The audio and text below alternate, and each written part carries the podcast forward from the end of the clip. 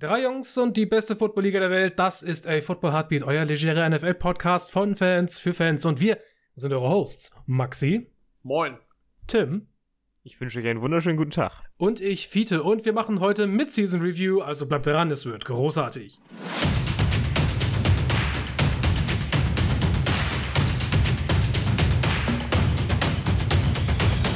Ich würde sagen, wir starten gleich heiß rein und äh, machen etwas, das jetzt nicht in die Review gehört, aber halt derzeit uns alle brennend interessiert, denn die Trade Deadline äh, ist heute, 1.11. Und der letzte Trade, über den wir noch nicht gesprochen haben, aber über den es wert ist zu sprechen, ist der Trade von Roquan Smith von den Bears zu den äh, Baltimore Ravens. Ja, Bears haben Sommer Schlussverkauf. Ja, Also da geht alles, alles raus, was ich mal wüsste. Schlussverkauf oder, oder, ja. oder, oder, oder, ähm, was, was äh, noch schlimmer wäre, so Geschäftsaufgabe. Dass der Laden Ah, läuft oh, das, das ist unter der oh, das tut richtig weh. Das unter ja, der das ist unter der Gürtellinie. Oh Mann. Ich würde nicht, ich würd nicht sagen, dass das ist Schlussverkauf passt schon besser. ja, würd ich auch Schlussverkauf passt besser, ja genau. Ich hatte nur beides im Kopf und dachte dann so, ja, Schlussverkauf ist schon fair, Geschäftsaufgabe wäre mies. Ich, Nee, äh, aber, aber da fliegt gerade alles raus, was nicht bei drei auf dem Baum sitzt. Ähm, Und äh, ja, da wird ordentlich Kapital reinge reingeholt. Ja, ich schmeiß die Kompensation mal nämlich hinterher. Die Ravens kriegen halt Linebacker Roquan Smith und die Chicago Bears kriegen äh, einen Linebacker zurück in AJ Klein, aber dazu noch ein 2023 Second Round Pick und ein Fünftrunden Pick in dem Jahr.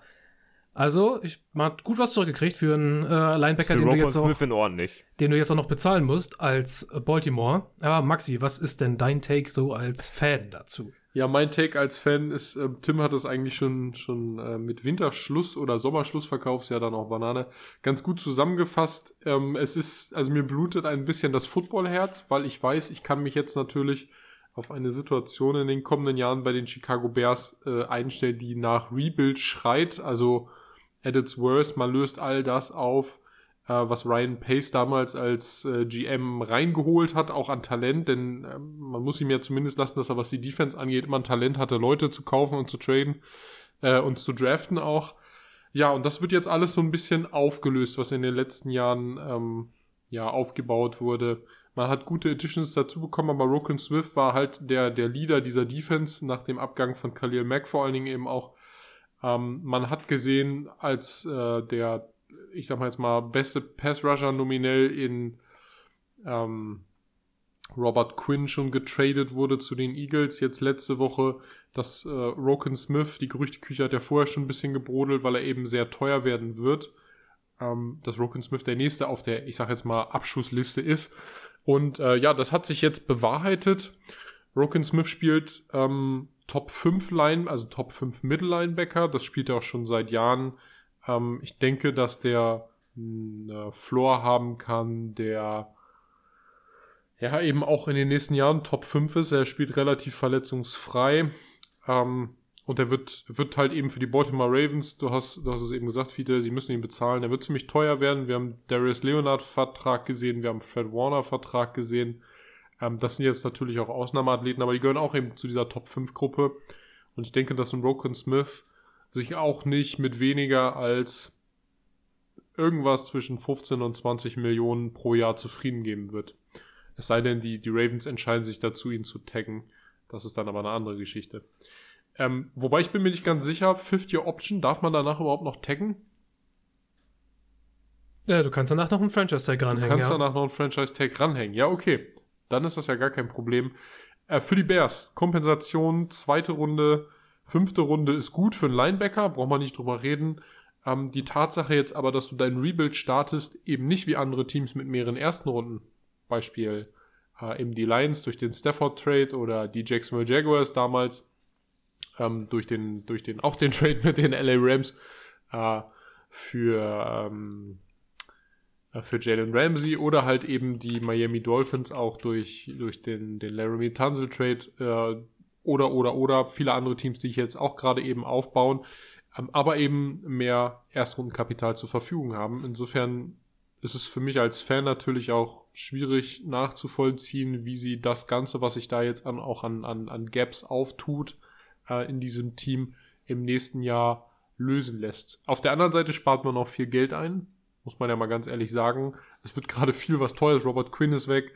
Ähm, das war somit einer der teuersten noch bestehenden Verträge, die es gibt. Es wird gerade sehr, sehr der, der Cap auch eben verschmälert, ähm, was bedeuten kann, dass natürlich im nächsten Jahr dann wenig teure Verträge übrig sind und man im Zweifelsfall durch teure Free Agency Editions auch noch. Ja, genau, du gehst halt auf die Free Agency genau. anstatt auf, auf, auf, auf Draft ja, Potenzial. Naja, ne? wir haben auch seit, seit langer Zeit mal wieder ähm, erste Runde.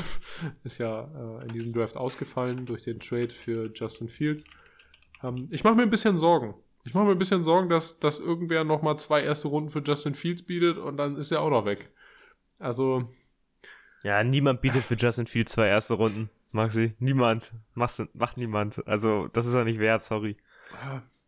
Also ich, ich hoffe, dass man jetzt sagt, okay, man baut um Justin Fields und diese ja sehr junge Defense jetzt, also sie wurde ja kernverjüngt, ähm, dass man, dass man sagt, okay, man baut jetzt darauf auf, verjüngt das ganze Team einmal durch und greift im nächsten Jahr dann wirklich mit Big Money auch nochmal irgendwie an, zum Beispiel durch Left-Tackle-Verträge oder, oder, oder, ähm, oder eben halt Edge-Rush-Verträge, dass man sagt, man, man, man baut es dann dahingehend auf.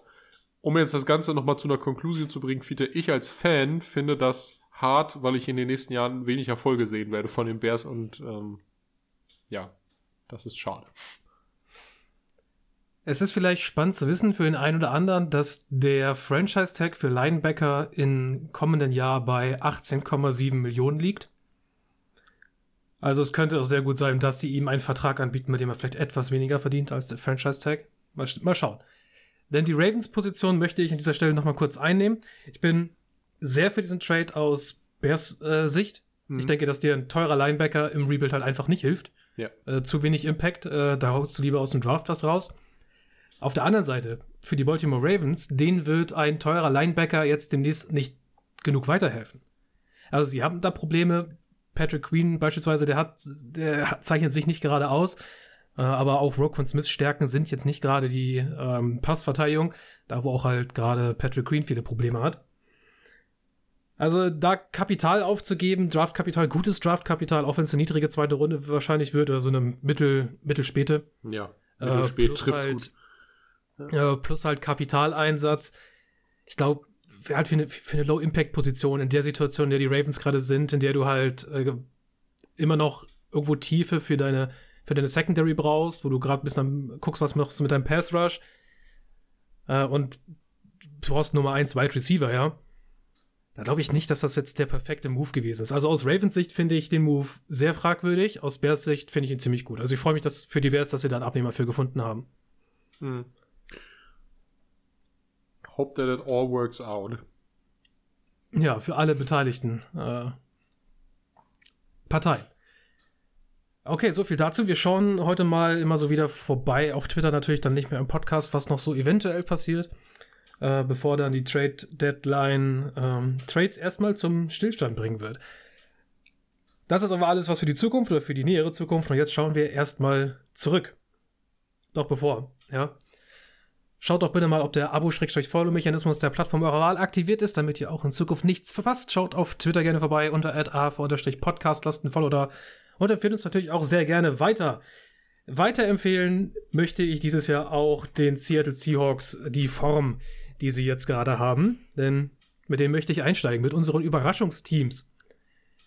Überraschungsteams können alles Mögliche sein. Äh, für uns jetzt mal, ihr könnt das auswählen am öffentlichen Konsens oder unseren privaten Konsens. Den haben wir damals dargelegt, als wir äh, Saison-Preview gemacht haben. Da haben die Seahawks bei uns sehr schlecht abgeschnitten, waren, glaube ich, auch First of All Pick bei uns. Ja, ja. Ja, also es sieht nicht mehr danach aus, denn äh, Maxi, du kannst es, glaube ich, nicht häufig genug sagen. Geno Smith spielt sehr gut. Spielt eine richtig gute Saison, kann diese Offense sehr gut umsetzen. Die Offense hat eine richtig gute Baseline, also sie bringt immer irgendwie was aufs Feld. Äh, Defense ist auch nicht schlecht. Junges Talent ist da. Tariq Woolen zeigt sich als äh, richtiger Stil aus dem Draft. Kenneth Walker. Rashad Penny raus, natürlich verletzungsbedingt. Kenneth Walker steppt in die Rolle und entlastet Geno Smith ohne Ende. Wir haben es gesehen. Talentierter Running Back nach Brees Hall, wahrscheinlich der effektivste äh, Rookie dieses Jahres, also mit Abstand, ähm, und spielt absolut Pro Bowl-Niveau. Das bringt dich natürlich auch weiter. Und die beiden, Fiete, du hast mal in der Folge vorher oder vor zwei Wochen angesprochen, die beiden Tackle, die arbeiten, die geben Gino äh, Zeit und die, die blocken auch gut frei. Also es läuft eigentlich gerade, gerade offensiv ziemlich rund. Und Gino Smith funktioniert sowohl mit Lockett als auch mit Metcalf.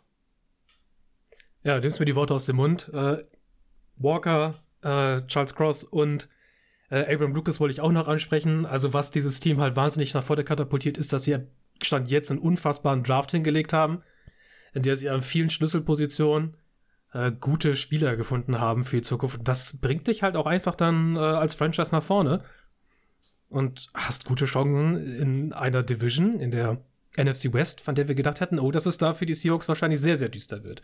Ja, wir dachten halt einfach, also ich glaube, was so die Hauptsorge bei uns war halt Geno Smith. Ja. Oder, oder, halt oder, oder Drew Lock. Damals. noch. Ja, oder Drew Lock. Damit konnte halt niemand rechnen, dass Geno Smith wirklich einfach toll spielt. Ja, Gino, Und das Gino Team Smith einfach- also- Pro Bowl Niveau. Das ist Ja, genau. Ist krass. Da einfach, einfach dafür verantwortlich ist auch, dass das- dieses Team gewinnt. Ne? Also, das, das ist einfach sehr verwirrend, wenn man so, wenn man so rückblickend halt das anguckt, was man so erwartet hat eigentlich von Geno Smith, ne? Also ist ja nicht so, dass er jetzt neu in die NFL gekommen ist und wir wissen nicht, was wir haben, aber anscheinend scheint da das generelle Konzept von Coaching, Receivern, er selber auch einfach sehr gut zu harmonieren in diesem Team und ähm, während andere andere strugglen, schaffen sie es da konstanten Football zu spielen. Ich habe Aaron Rodgers aus meinem Fantasy-Team geschmissen für Geno Smith und ich habe Tom Ja, ja, Brady, musst du Tom mal Brady für ihn ja. gebencht, den ich zufällig als, als Ja. Second Quarterback noch gekriegt habe. Also, das muss man sich mal vorstellen. Geno Smith did his job well. Very well. Gibt es bei euch irgendwelche, äh, irgendwelche weiteren Überraschungen?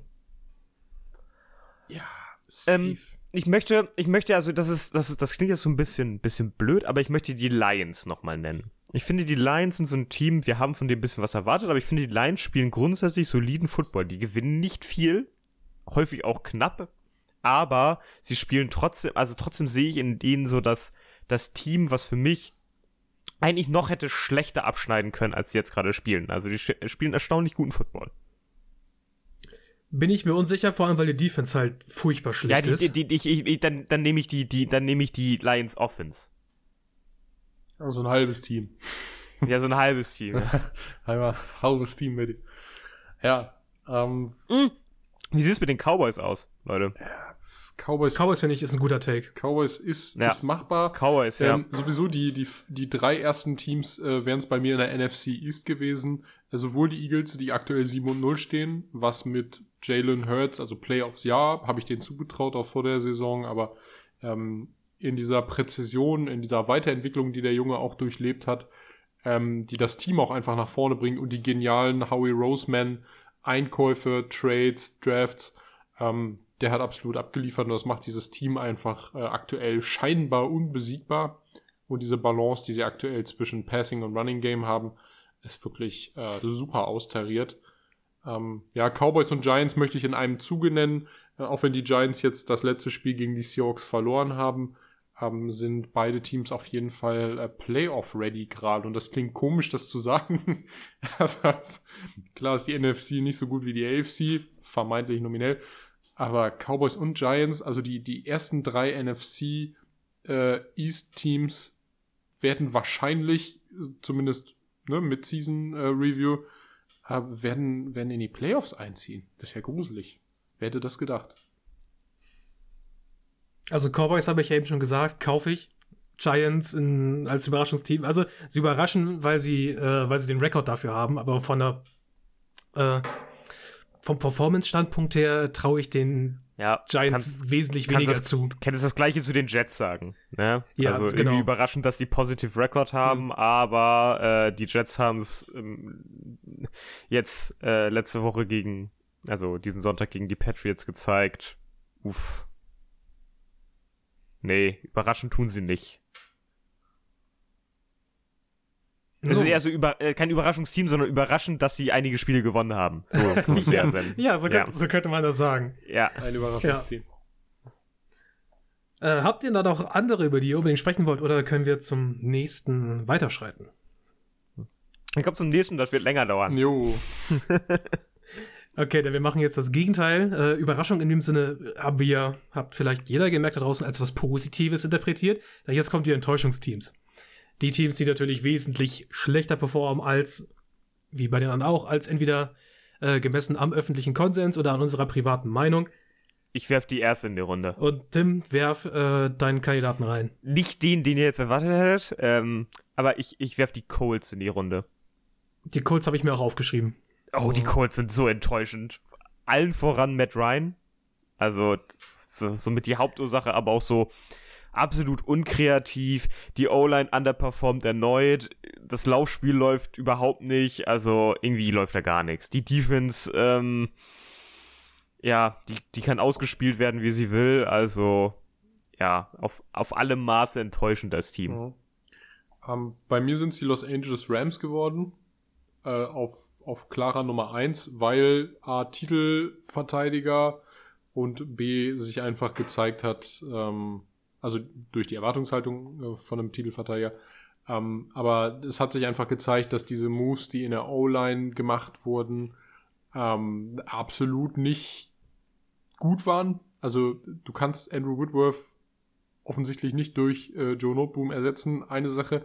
Aber generell. Ja, der ist jetzt, ja, ist jetzt ja auch verletzt. Davon mal abgesehen. Aber es funktioniert einfach nicht. Es ist absolut keine Balance im, im Lauf und im Passspiel drin. Auch die Defense struggelt ziemlich hart. Also ich hätte mir viel mehr erwartet. Ich hatte mir auch einen besseren Run-Stop erwartet von den Rams.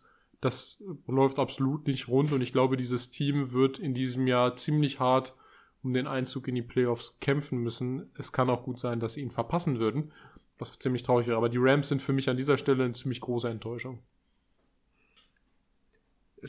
Die Offensive Line für die Rams ist so wichtig. Also das haben wir unter Jared Goff schon gesehen. Goffs schlechtestes Jahr war, als die Offensive Line schlecht war. Und wir sehen selbe Tendenzen jetzt auch mit Matthew Stafford. Also die Offense hat auch ein strukturelles Problem. Also die Offense läuft halt super, wenn die Line gut ist. Dann ist das eine der gefährlichsten Offenses der Liga. Aber sie hat zurzeit keine Möglichkeiten, rund um diese schlechte Offensive Line herumzuspielen.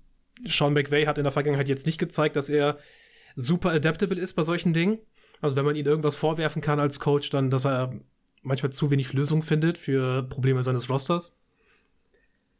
Und das kriegst du jetzt auch innerhalb der Season nicht mehr, nicht mehr richtig rumgerissen, weil es ja in der Offensive Line hauptsächlich ein personelles Problem ist. Mhm. Also du kannst jetzt nicht irgendwie sagen, ja, dann musst du nur richtig coachen, musst du nur richtig coachen. Das ist halt hoffentlich, äh, die meisten Fälle halt, nicht gut genug. Weil du halt auch sehr viel eins gegen eins spielst, gerade als Tackle. Ähm, da ist es die, Person, ähm, die persönliche Qualität. Und wenn die nicht da ist und du dann gegen, äh, gegen gute Competition spielen musst, gegen Nick Bosa, den siehst du zweimal im Jahr, ja, dann wirst du da halt einfach aufgefressen. Und dann. Mein großes Problem an der Sache ist, wie lösen die das in Zukunft? ähm, ja, Offensive Linemen in der Free Agency holen, die meistens nicht da sind, ertraden für billige Picks, was meistens nicht geht, weil gute Linemen teuer sind. Also zumindest Tackle. Ja, genau. Also, also du hast, du, du kannst im Draft nicht attackieren, weil du keine Draft Picks hast. Du kannst keine Draft Picks traden für gute Linemen. Und in der Free Agency sind in der Regel keine guten Linemen, also. Ja, da sprichst du einen richtig Und du hast wahrscheinlich auch nicht Punkt das Geld dafür, um gute Linemen zu bezahlen. Also ich sehe mit die Rams, also das könnte in den nächsten Jahre echt problematisch werden. Außer ja. du holst dir da irgendein Wunder in der vierten Runde hin oder fünften Runde oder so etwas, was dann da wieder für dich spielt. Also, aber halt unwahrscheinlich. Hm, sehe ich, sehe ich ähnlich. Also, wenn haben die Rams wahrscheinlich auch die Möglichkeit, wie damals die 49ers durch so einen Maximum-Value-Vertrag mit Lower Guarantees irgend so einen gestandenen Superveteran wie Trent Williams anzulocken ähm, und zu sagen, pass auf, wenn du richtig gut spielst, kriegst du richtig fett Money, ansonsten eher nicht so. Da muss sich natürlich auch jemand drauf einlassen und ich glaube, in diesen Fällen ähm, ist es aber schwierig, eben Left Tackle, ihr habt eben gesagt, anzulocken, weil die richtig guten selten auf den Markt kommen. Also es ist einfach so oder wenn sie auf den Markt kommen, dann im, im Regelfall auch auf dicke Verträge setzen und sich die Teams. Ja, und am Beispiel von Trent Williams kann man sehen, dass man dem mittlerweile auch einfach dicke Verträge nochmal geben kann, weil die halt länger ja, gut spielen. Aber Trent Williams ja. konnte sich halt auch das Team aussuchen. Der hätte, hätte bei jedem zweiten Team hätte ja. der einen dicken Vertrag bekommen. Äh, das wäre relativ Banane gewesen und es gibt eben ähm, ähnliche Dinge. Brandon Scherf ist jetzt zwar ein Guard, aber auch Brandon Scherf konnte sich einfach sein Vertragsteam aussuchen, mehr oder weniger, weil er einer der besten äh, Right Guards der Liga ist. Und äh, dementsprechend hat er das dann auch gemacht und hat sich dann im Zweifelsfall halt fürs Geld entschieden, aber nichtsdestotrotz ähm, musst du halt dann auch attraktiv einfach für den Spieler sein als Team. Und wenn die Los Angeles Rams jetzt so nach und nach abkacken, ähm, dann sind sie auch einfach nicht mehr attraktiv, wenn sie kein Titelcontender mehr sind oder halt eben nicht die meiste Kohle zur Verfügung haben. Denn die haben verdammt viele, verdammt teure Träge und Jalen Ramsey kommt ja auch noch in die Vertragsverhandlung. Also insofern die Rams haben ihr Super Bowl Fenster genutzt. Muss haben, haben, haben einen geholt und, ja, und ja, jetzt, nein, jetzt nein, nein, schließt sich also das wieder. ja, wirklich- es ist alles richtig ist wie, gemacht, alles richtig bei den, gemacht. den ja. Buccaneers vor, vor zwei Jahren, die haben ihre Chance genutzt, verwandelt, sind auch nochmal in die Playoffs gekommen. Alles gut, kann man keine Vorwürfe machen. Aber es kann halt jetzt sein, dass danach eben der, der starke Abfall kommt. Ja. Ne? Ja, was ist, äh, Enttäuschungsteams? Ähm, Packers müssen wir nennen. Ja, Packers müssen wir Oder? auf jeden Fall nennen. Ja, also Kommen wir nicht drum rum. Aaron Rodgers schon fast irgendwie so ein bisschen, der kommt später, glaube ich, nochmal in einer gesonderten Kategorie. Ähm, aber ja, die Packers insgesamt äh, funktionieren nicht. Ich bin auch erstaunt, dass die Defense nicht so effektiv die, die haben wir ja so stark eingeschätzt. Ja, die haben wir so stark die haben wir, eingeschätzt. glaube ich, gerankt als Ja. mindestens Top 5 Defense. Ähm, und Der ist ja auf der anderen Seite der Tabelle mittlerweile. ja, ja, gut, aber sie sind auf jeden Fall im unteren Drittel, hätte ich fast behauptet, zumindest was die Spielleistung in den letzten Spielen angeht. Und das ist ziemlich enttäuschend. Also auch so, so Bringer wie Jair Alexander, der auch mal endlich gesund ist und fit ist und spielt. Ähm, da sehe ich zu wenig und ich sehe aktuell auch nicht die Möglichkeit für die Packers, das Ruder gerade rumzureißen. Also, puh. Wirklich Drahtseilakt für die, das glaube ich, diese Mhm. Saison noch hinzubekommen. Ich glaube da aktuell nicht dran. Ich möchte noch ganz kurz die. Ich hatte ja auch die Indianapolis Colts aufgeschrieben, Mhm. Tim, aber die hast ja du nun schon genannt. Ich würde dann noch in den Raum werfen, die, ja, Las Vegas Raiders. Ja, ja. Also, War mehr man- zu also erwarten wir, eigentlich. Wir, wir, kommen, wir kommen nach Woche 7 aus einer Woche, ähm, wo du dir eigentlich so denkst, also, wo, wo du dir schon denken möchtest, die Raiders sind ein bisschen besser, als ihr Rekord das sagt. Das würde ich verstehen, hätte ich verstanden. Dann spielen die die kommende Woche darauf gegen die Saints zu null und kommen bis zum vierten Quarter nicht, nicht einmal über die 50-Yard-Linie. Was für, so eine, was für eine absolute Vollkatastrophe das war. Josh McDaniels hat sich ja nach dem Spiel dahingestellt und sich entschuldigt äh, für, für sich und sein Team. Das ist immer schon sehr, sehr hart und das, das ist das Problem bei den Packers, ja. Ähm, mit, mit, der, mit der Ausnahme, dass wir gesagt haben, die Packers haben zumindest eine funktionable Offensive Line, während es die Raiders wahrscheinlich nicht haben. Die beiden Dafür spielen, spielt Josh Jacobs erstaunlich die gut. spielen näher einander. Ja, aber auch Josh Jacobs ist, hat Er spielt besser, als, als, als ich hinter dieser Line erwarten würde. Er ist, er ist wie, wir hatten vorhin von einem Jonathan Taylor geredet, du bist als Offensive, äh, als Running bist Back auch, auch einfach abhängig von deiner Offensive Das Line. Das, das, Ja. das geht nicht anders. Also ab und zu holst du mal gesondert was raus, aber der Großteil deiner Arbeit äh, verrichtest du im Zusammenspiel mit der Offensive Line. Also kannst du nicht immer äh, die richtig guten Josh Jacobs Tage haben. Nein, also diese, diese Offense findet überhaupt keinen keinen Rhythmus in den Spielen. Ich, das kreide ich auch ein Stück weit Josh McDaniels an, aber auch ein gutes Stück weit äh, Derek Carr, der Ja. einfach das, das Level seine, also das, das gute, gehobene Level seiner letzten Jahre einfach gedroppt hat und länger, längst nicht so gut ist. Ja, und dann kommt halt da vieles zusammen, weil dann auch an einigen Stellen einfach die Qualität fehlt. Also Devante Adams spielt gut, wenn du ihn mal den, wenn du den Ball mal zu ihm kriegst. Waller ist ein absoluter Schatten seiner selbst. Ja, das ist so krass. So krass. Ich dachte, der wird, der wird viel mehr in der, also sie kommen da ja meistens nicht hin, aber ich dachte, der wird, der wird jetzt dadurch, dass er halt ein bisschen weniger machen muss, mehr in der Red Zone getargetet oder so etwas. Das wäre was. Aber da kommt ja gar nichts, überhaupt nichts. Ja, und am Ende hat die, erstaunlich. und am Ende hat auch die Defense einfach sehr wenig Talent und zeigt dann auch und wächst halt auch nicht irgendwo mal über sich hinaus. Gerade die Secondary. Also vor dem, vor dem Team steht mehr Arbeit, als man das erwartet hätte. Also da hat einen, da kann man ja auch schon mal vorgreifen, machen wir jetzt an diesem Stelle schon mal ganz gerne. Da hat die Hinzunahme eines Top-Wide Receivers in Devante Adams nicht dafür gesorgt, dass die Offense sich auf irgendeine Art und Weise neu transformiert. Nee. ja. Ja, Äh, sie, haben eigentlich nur, sie haben eigentlich nur erreicht, dass die Packers schlechter sind. Ey, ganz ehrlich, das ist auch was. Ja, das ist auch was, genau. Kann man auch mitnehmen. Ähm, ich möchte noch mal äh, hier Honorable Mention quasi. Äh, ich möchte die Bengals nochmal kurz in den Raum werfen. Sie stehen zwar 4-4, aber ich finde trotzdem, dass sie für mich etwas enttäuschen. Ich habe mehr von diesem Team erwartet. Die okay. Bengals machen genau das, was ich in den letzten, also da, ja, genau, da sage genau. ich, sag ich immer wieder das Gleiche. Die Bengals haben ein Coaching-Problem und das geht auch nicht weg. Sie standen zwar letztes Jahr im Super Bowl, aber da war das gleiche, das waren die gleichen Coaching-Probleme. Die existieren mit Zach Taylor und solange Zach Taylor nicht einen Abgang macht, äh, von da glaube ich auch nicht, dass sich großartig für die Bengals nochmal wieder was ändert. Mhm. Ähm, ich möchte, möchte noch zwei Teams in einen Sack schmeißen, äh, die für mich irgendwie gleichermaßen enttäuschend sind. Das sind einmal die Denver Broncos, so, und die, Ach ja, ja, die über die Broncos müssen wir gar nicht die reden. Ja. in einen vergleichbaren Sack mit den Arizona Cardinals stecken ja. äh, und einmal mit dem Knüppel draufhauen. So. Das ist, ähm, von mir aus können wir diesen Sack auch noch einmal weiter aufmachen. Ist, ist vielleicht dann nicht ganz so artverwandt wie diese beiden Teams jetzt, aber die Buccaneers können wir von mir aus da auch noch mit reinschmeißen und auch nochmal draufhauen. Wir haben eine, wir, wir können darüber festhalten, wenn wir jetzt jedes Team, was underperformt oder schlechter spielt, als wir es erwartet haben, auflisten, da sitzen wir hier eine komplette Folge. Also wirklich Aber sogar länger, Broncos, weil, weil es ist, es ist eine, eine echt, echt krasse NFL-Saison, wo viele Teams wirklich nicht gut spielen. Bron das ist Broncos, Bucks und Cardinals sind für mich aber drei Teams gewesen, die in die Playoffs ja. gehören. So. Oder ja, vor genau, der Saison. Klar. So. Und da jetzt mal mit dem Knüppel ordentlich drauf zu hauen, triffst du wahrscheinlich auch keinen falschen. Insofern Abfahrt. Abfahrt. Von der Teamebene gehen wir auf die Individualebene und küren unsere Überraschungs- und Enttäuschungsspieler. Und wir fangen mal wieder mit dem Positiven an. Äh, da, ich starte mal sofort mhm. heiß rein, weil mir das sehr wichtig ist, weil ich ihn, äh, weil ich ihn ja so ein bisschen gebasht habe vor der Saison. Ja? Es geht um äh, Talanoa Hufanga, Safety von den San Francisco 49ers in seinem zweiten Jahr. Er spielt eine herausragende Saison. Ich wollte gerade sagen, großartig. Wahnsinnig, wahnsinnig aggressiv, sowohl auf Ball als auch auf den Spieler sehr hungrig äh, und zurzeit halt der Unterschiedsspieler in dieser Secondary, wo wir halt auch gesagt haben, dass das ist genau das, was die San Francisco 49ers Secondary braucht. Da brauchst du irgendwen, der über sich hinauswächst, der einfach das, das Niveau anhebt.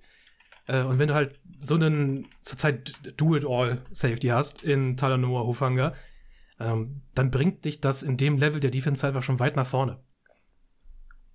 Hast du recht. Ähm, Leute wie Shadarius Ward werden entlastet, können auch dadurch ihre Arbeit besser machen. Und ich denke, dass die, dass die Secondary zum ersten Mal seit den, ich sag mal, letzten drei Jahren relativ ausbalanciert ist. Die Leute machen ihren Job, du hast es eben gesagt. Und dadurch gibt es auch deutlich weniger Punkte against, also gerade beim, beim Passing Game. Und das ist schon, schon ganz gut zu beobachten. So. Also insofern gute Anmerkung. Er soll ich, kann dann, weitermachen. Ich, ich würde noch gleich meinen zweiten hinterher schmeißen, jo, weil, bitte. Äh, weil, weil, weil du, ähm, äh, Hufanga war, war ich halt irgendwie schuldig, dass er jetzt eine, mhm. äh, nochmal Lob kriegt. Aber ich möchte äh, Second Year Defensive Tackle von den Vikings Christian Doriso auf das Podest heben. Äh, der nochmal einen Schritt nach vorne gemacht hat, einen großen Schritt nach vorne. Ich denke, einer der besten Left Tackle zurzeit dieses Jahr und zusammen halt auch mit äh, Brian O'Neill eines der besten Tackle-Duos in der Liga. Und ein Garant zurzeit äh, mit für diesen Vikings-Erfolg. Ja, man sieht noch mal, wenn, ja, wenn gute O-Line macht, macht jedes Team gut, happy. Gute O-Line macht Kirk Cousins. So können wir auch noch mal sagen. Kirk Cousins ohne gute O-Line funktioniert nicht. Ähm, hat Alter, Kirk Cousins hat die Wheels. Die Wheels? Hast du seinen Touchdown nicht gesehen? Ja, aber ich weiß nicht, wie ich das jetzt Wheels nennen. Sein Diving Touchdown, äh, da hat er plötzlich noch mal, als er die äh, die Kurve genommen hat, nochmal richtig Speed Zünder, rausgekriegt. Zünder angezogen. ja, gut, lassen wir ihm die Wheels. Ähm, ja, Derisor sehe ich, also generell Tackles bei den, bei den Vikings, äh, die, die O-Line gut. Viele, was hältst du von Gareth Bradbury? Du bist ja ein großer Kritiker. Er, er, er ist in Ordnung. Er ist, spielt nicht so schlecht wie gedacht, ne? Also ist schon, schon okay. Ähm, ja, ich möchte an der ersten Stelle einen herausragenden Spieler nennen, äh, der sowieso einfach gut ist und eigentlich jedes Jahr gut spielt, also auch in den letzten Jahren immer seine 1000-Yard-Seasons macht, aber es ist Tyreek Hill. Äh, wir haben vor der Saison äh, mal darüber gesprochen, dass es sein könnte, dass Tyreek Hill so ein bisschen untergeht in dieser Offense, weil du hast ja in Jalen Waddle ja ein äh, relativ. Ey, ich will da einhaken. Kann ich, kann ich kurz einhaken, Maxi? Ja. Ich wollte nämlich Jalen Waddle nennen. Ach ja. Ich dachte, das ist nämlich genau andersherum. Du hast da, du hast da mit Tyreek Hill jetzt jemanden reingeholt und Jalen Waddle geht total unter, aber die performen ja beide exzellent zusammen. Eben deshalb. Es funktioniert. Tyreek Hill passt in dieses System. Jalen Waddle passt in, in, in sein eigenes System auch. Das ist großartig.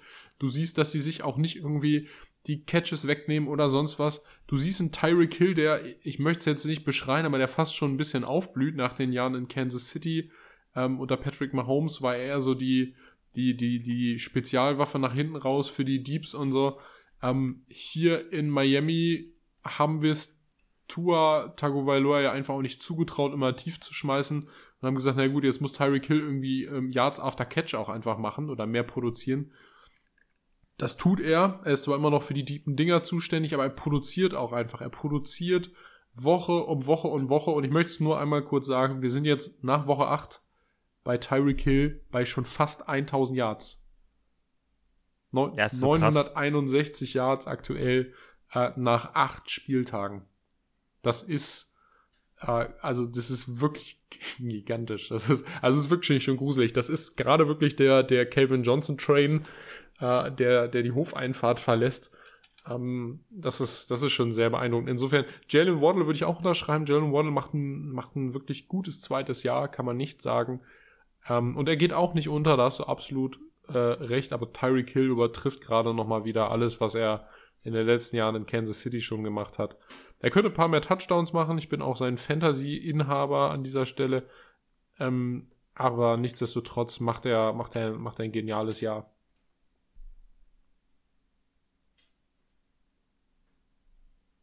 Ah, achso, soll ich gleich weitermachen?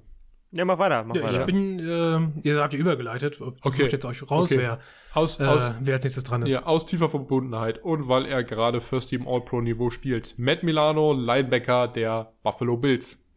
Ähm, wir haben im letzten Spiel, glaube ich, nochmal gesehen, äh, wie flexibel er ist, trotz Mittellinebacker. Du kannst ihn in Blitzpackages reinhauen.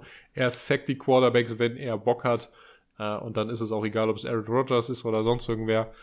Ähm, Matt Milano spielt wahrscheinlich die Saison seines Lebens. Vertragsverlängerung hat er schon bekommen. Insofern ist das nicht ganz so dramatisch für die Bills auch, was den Kostenfaktor angeht. Aber ähm, ich finde, dass er unglaublich spielt. Unglaublich versiert. Er geht ein bisschen weg davon, der reine, die reine Tackle-Maschine zu sein. Also eigentlich das, was mir gut an ihm gefallen ist, sondern äh, gefallen hat. Aber ähm, der wird gerade zum Do-it-all-Middle-Linebacker und ich würde sagen, aktuell zum Besten der Saison bisher.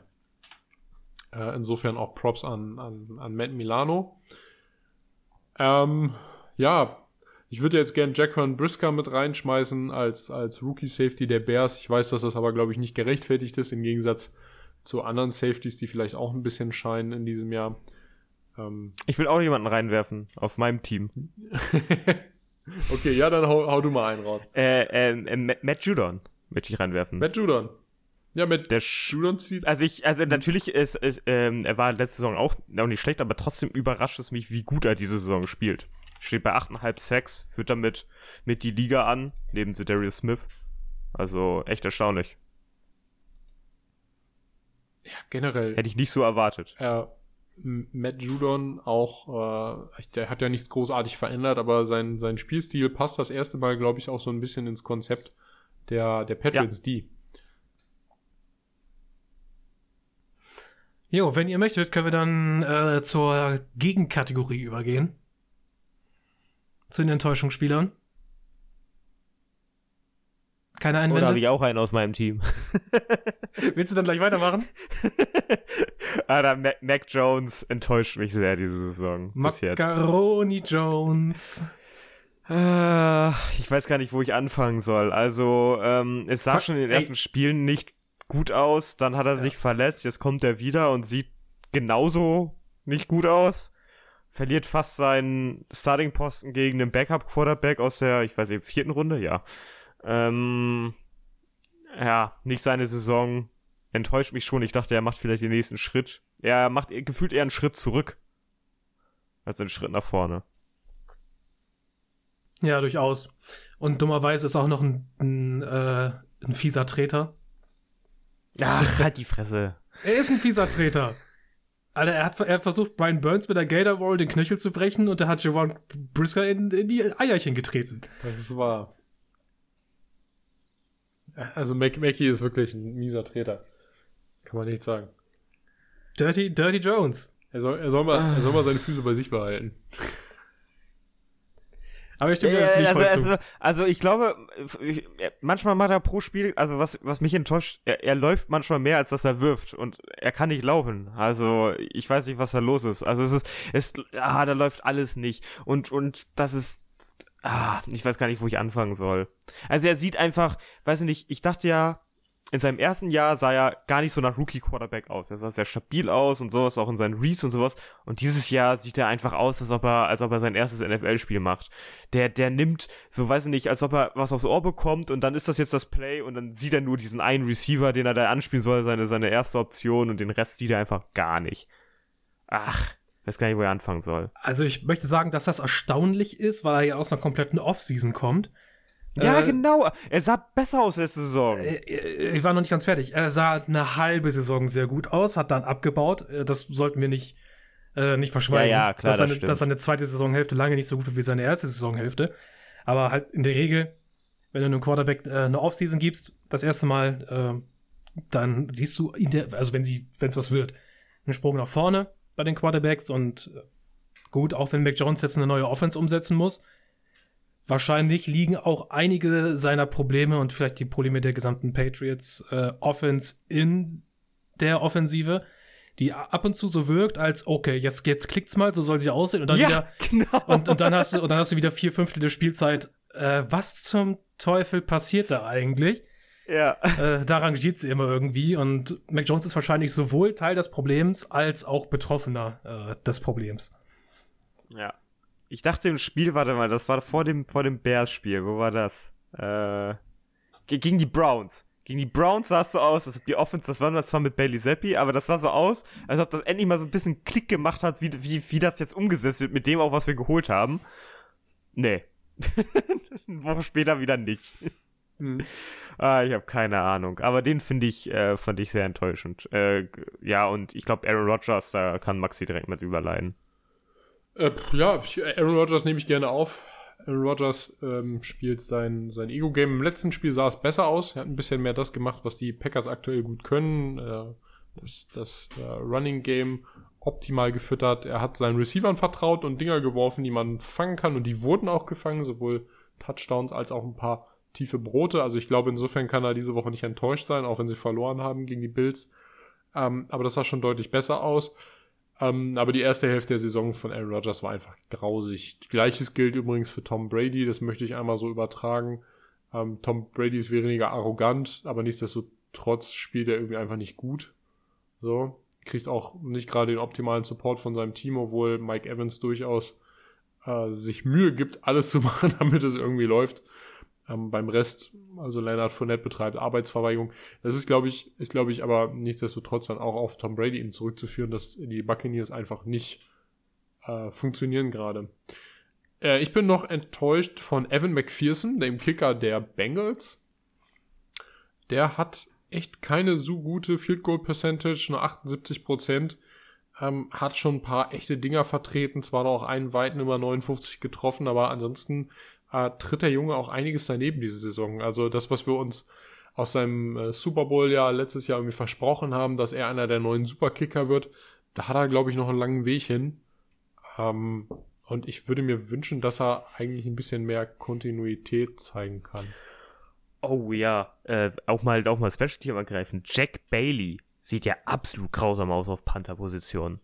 Uff, Das ist, ja, jetzt wo du das sagst, ist, das ist mir das zwischen, ist schlimm. Das ist mir zwischendurch Ja. mal aufgefallen. Ich habe es dann, glaube ich, nicht mehr angesprochen, aber es ist erstaunlich, so, so ein äh, Performance-Abfall bei einem Panther zu sehen.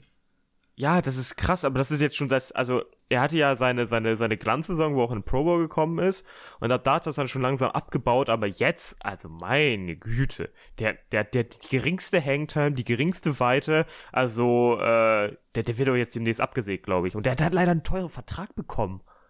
Mein Gott, das ist echt krass. So eine Scheiße. Ja. Ich habe als mein Enttäuschungsspieler äh, Second Year Cornerback von den Packers Eric Stokes, der im vergangenen Spiel gegen die oh Bills ja. gebencht wurde. Jo, und wisst ihr, wer jetzt spielt? Mein prognostizierter äh, Step nach vorne Cornerback, Rasul stimmt, Douglas. stimmt. Jawohl. ich habe es, ich habe es prognostiziert. der macht den Step nach vorne. Eric Stokes kann sich mal auf die Bank setzen. Also er hatte letzte Saison ähm, auf Quarterback einige Flashes. Er war nicht mehr konstant, aber du hast von ihm gesehen, dass er, dass er das drauf hat, als Nummer zwei neben Nangier Alexander in der Secondary zu stehen und gleiches wie äh, bei vielen Rookies auch, das erste Mal in eine gesamte Offseason mit seinem Team gehen, danach stärker zurückkommen, das hofft man natürlich, dass da der Schritt kommt. Äh, und bei Eric Stokes ist halt einfach gar nichts passiert, er wird äh, verbrannt bis zum geht nicht mehr, ist furchtbar in der Laufverteidigung. Äh, und das hat ihn wohl auch den Startplatz gekostet jetzt. Und ja, Rasul Douglas übernimmt wieder seinen, seinen Posten. Ja. Berechtigterweise, Rasul Douglas, guter Mann. Ähm, ich finde, sonst gibt es, also es gibt viele, viele Spieler, die enttäuschen dieses Jahr. Ähm, aber so overall möchte ich an dieser Stelle noch einmal äh, Russell Wilson anführen, mhm. der als Quarterback auch nochmal zusätzlich versagt. Ja, verletzungsbedingt jetzt gerade ein bisschen angekratzt. Okay. Der aber absolut für das, was er ja auch nun kostet und die Broncos auch insgesamt gekostet hat, auch für die nächsten Jahre oder für die kommenden Jahre, ist einfach ähm, der Output ein Witz. Also dieser Output ist wirklich ein Witz. Ja, die O-Line hat ihre Macken, gerade in der Pest Protection. Äh, Wilson, äh, Wilson kriegt auch einfach auf der Mappe. Im letzten Spiel sah es jetzt tatsächlich, im letzten Spiel sah es jetzt tatsächlich das erste Mal wieder besser aus. Nicht gut, aber besser. Aber trotzdem, auch du hast, du hast einfach mit, mit Judy und Hamler, Albert O und, und den anderen, du hast einfach Spieler, die auch einen Ball fangen können und ein Kirtland Sutton, der am, zu Beginn der Saison, in der ersten Saison, also jetzt in den ersten vier, fünf, sechs Spielen auch funktioniert hat. Du hast einfach Leute, die auch einen Ball fangen können. Du hast Entlastungen übers Running Game und du hast eine O-Line, die halbwegs in Ordnung ist. Ähm, warum machst du dann nichts, wenn du Russell Wilson bist? Und er sieht die nicht. Er, er ist unglaublich schlecht in seinen Er Reads. trifft die Fenster auch, auch, nicht. Auch, auch das, ja. Also das war, er hält den war Ball echt, auch zu lange. grausam. Er, er, er gampelt nicht mehr so hinten so rum. Also er, er ist er ist einfach. Nee, er hält ihn einfach zu lange in der Pocket. Er ist ein Pocket-Passer geworden. Ja. Er, ist, er ist Peyton Manning in seinem nicht so guten Jahr, als er einen Super Bowl gewonnen hat. also, das ist, äh, ich weiß nicht, ob der alt geworden ist über Nacht oder so. Es ist einfach nicht zufriedenstellend für das, was es eben gekostet hat und dementsprechend muss man ihn da auch mit auf diese Liste setzen. Das ja, wen, wir, wen wir auch noch raufpacken müssen, ist jetzt verletzungsbedingt leider, leider äh, raus so halb. Aber JC Jackson hatten wir die letzten Wochen schon angesprochen. Ja. Mhm. ja auch ein wichtiger Typ. Äh, für mich auf dieser Liste, also sind viele auf dieser Liste gelandet. Ich habe mir so eine relativ lange Liste jetzt geschrieben. Ähm, für mich noch eindeutig äh, mit dabei, ähm, äh, ich sage jetzt mal vorsichtig, alle, alle Panthers Quarterbacks außer PJ Walker also ich habe ich habe oh ja, ich habe jetzt von ich habe Baker Mayfield ich hab, ja, ich habe von Baker Mayfield mhm. kein Wunder erwartet und ich habe auch nicht gedacht, dass sie in die Playoffs kommen. Ich habe nicht mal gedacht, dass sie besonders gut sind. Aber, ich habe von Baker Mayfield aber zumindest konstant aber erwartet. von also. Baker Mayfield wenigstens nicht die gleichen Fehler, die Sam Darnold dir vorher auch macht. So. Und du hast damit den, sowohl den ersten als auch den dritten Pick aus dem Jahr, ich weiß nicht, was war es, 2016, äh, kannst du, oder, oder 17 kannst du damit in eine Tonne treten. Das ist doch einfach schade und einfach traurig zu sehen, dass da nichts bei rumgekommen ist. Dass dieser Baker Mayfield Trade eigentlich äh, sinnlos war, weil du hättest auch Sam Darnold spielen lassen können, wenn er dann nicht verletzt gewesen wäre. Also oder gleich PJ Walker im, im Best Case hättest spielen lassen von Anfang an. Das war einfach, es hat sich einfach nicht gelohnt, auch wenn er nicht teuer war, aber es war einfach ein Reinfall.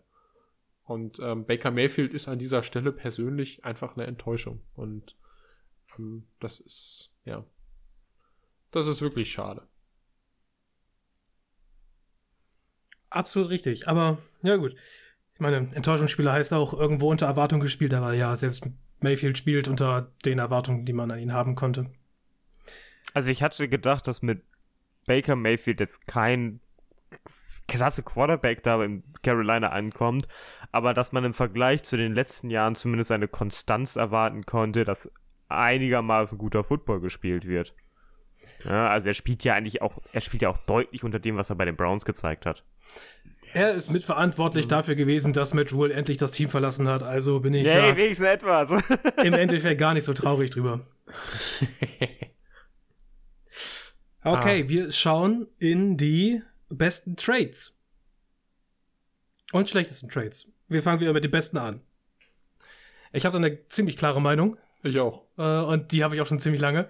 Mal gucken, ob wir da das gleiche treffen. Okay. Es, es, ist äh, AJ Brown, hm. ja. der von den Titans ja. äh, zu den Eagles getradet ist. Für eine, ähm, ja, das Wichtigste ist für eine äh, erste Runde, Pick 18. Junge, Junge, Junge, Junge. Ich habe vorhin schon mal gesagt, es gibt Wide Receiver, das sehen wir dieses Jahr in der Liga, die transformieren ihre Offense. Die haben einen so hohen Wert für ihre Offense, dass man unstreitbar sagen muss, dass die halt äh, tragende Säulen des Teams sind. Und bei den Philadelphia Eagles sieht man das.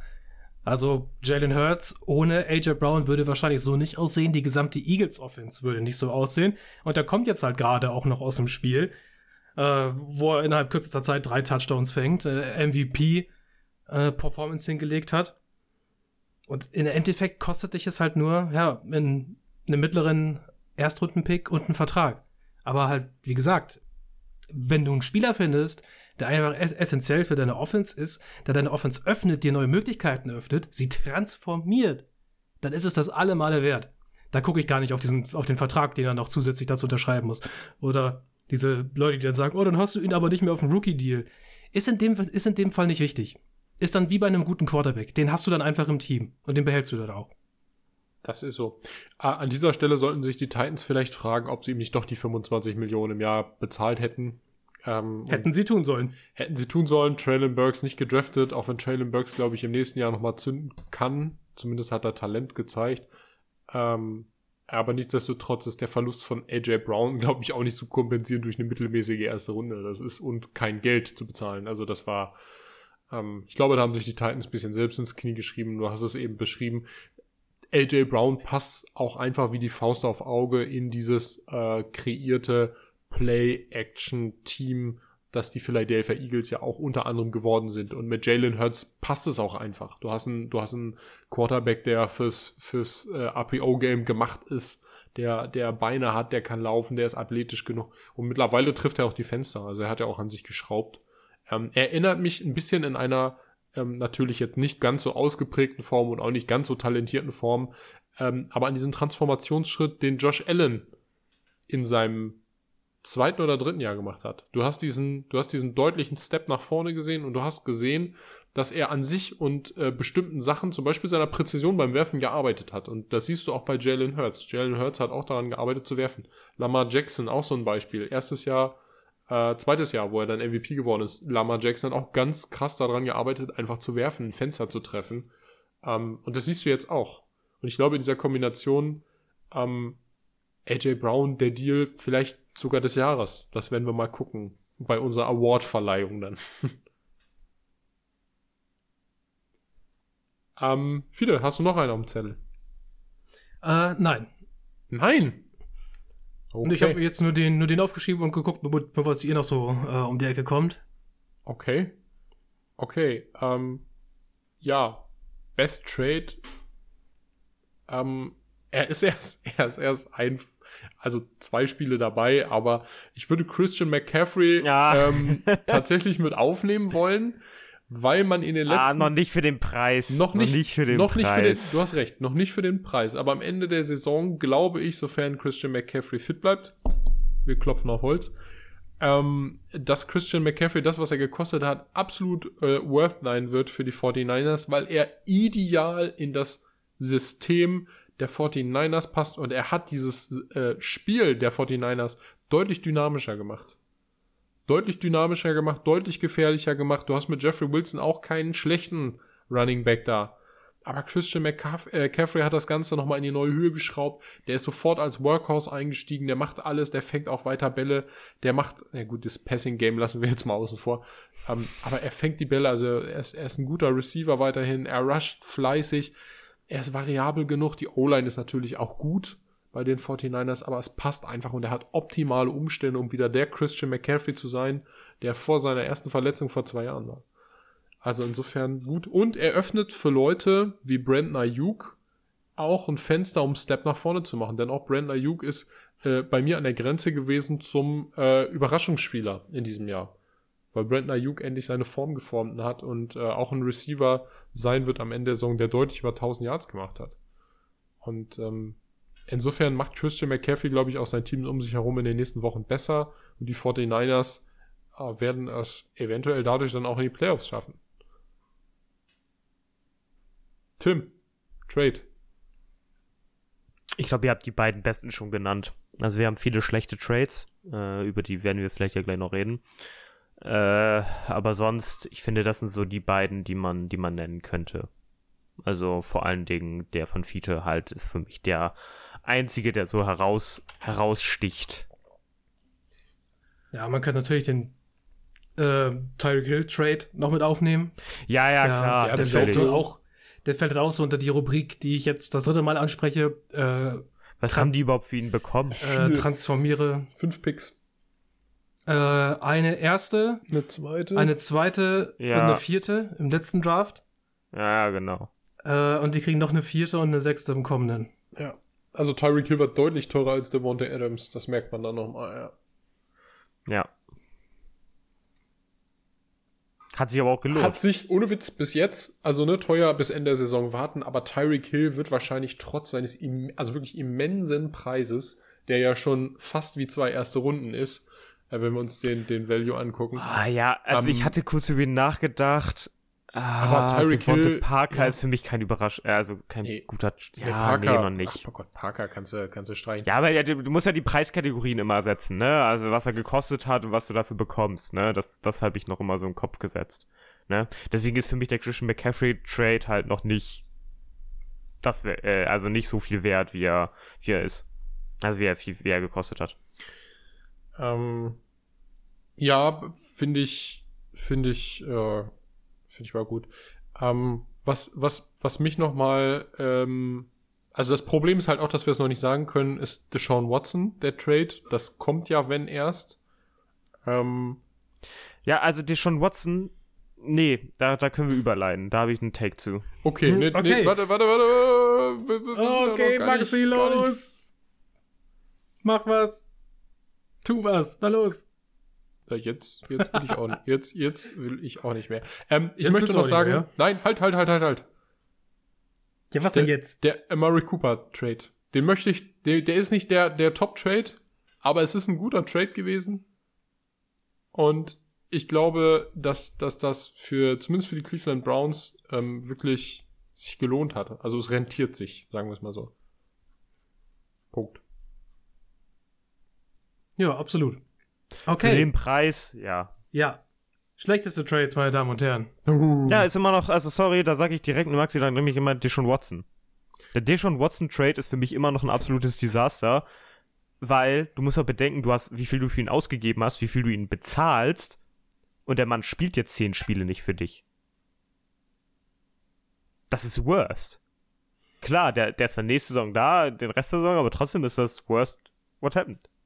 Der Mann ist einfach zehn Spiele nicht da. Deswegen ist Ja. es für mich kein guter Trade. Und das ist nur die sportliche Perspektive auf diesen Trade. Ja, genau. Dann nehmen wir mal die sportliche und, jetzt müssen wir darauf abwarten, was kommt, wenn er dann wiederkommt. Ne? Weil wenn er total underperformt, was ich mir nach einer so langen Pause vom NFL-Business eventuell gut vorstellen könnte, ja, ist der, ist der für mich immer noch, immer noch ein schlimmer Trade. Ich finde ihn auch gruselig. Ich finde ihn fürs Image gruselig. Also, dass man bereit ist, ja, bei den Cleveland Browns alles zu tun ähm, und, und sei es über solche, ich sage mal, sozial äh, schwierigen Fälle ja, oder sozial nicht so ganz verträglichen ähm, Geschichten irgendwie für irgendwen zu traden, nur weil er halt. Äh, Besonders hat der Talent Mann jetzt hat. seinen Lockerroom. Der kommt jetzt da im zehnten Spiel rein und soll dann, soll dann Starting Quarterback sein und da denken sich doch alle Spieler nur so, was will der denn jetzt? Ja, Der war ja nicht einmal da, der darf ja nicht aufs Trainingsgelände, nichts, der darf ja nichts. wie gesagt, Ja. ich sehe es, sehe es ähnlich. Ähm, ich glaube, dass er nicht so viel von seinem Talent verloren hat. Ähm, da gehe ich jetzt mal nicht von aus. Ähm, zumal er sich ja privat auch fit hält und dann hast du halt. Ey, Ähm. alle anderen Spieler, die pausiert haben, haben sie auch privat fit gehalten, Maxi. Also es hat, hat also wir, wir reden von dem Le'Veon Bell, wir reden von, Wir reden aber auch von ähm, Trent Antonio Williams. Brown. Wir reden aber auch Wir- von, ja. von Trent Williams. Der hat's ausgesessen und der spielt Trent besser Williams hat ein Jahr, ein Jahr ausgesetzt. ein Jahr Ein ausgesessen. Jahr. Ja. Ein Jahr. Und ich sehe, ich sehe in der, in der O-Line was komplett anderes als, als ähm, an anderen Positionen. Das ist für mich nicht vergleichbar. Ich würde also Deshaun Watson ist ein gruseliger Trade, gar keine Frage. Ähm, aber ich würde zumindest, was seine Spielleistung angeht, erstmal abwarten, bis er ab Woche 10 auf dem Platz steht und dann gucken wir mal.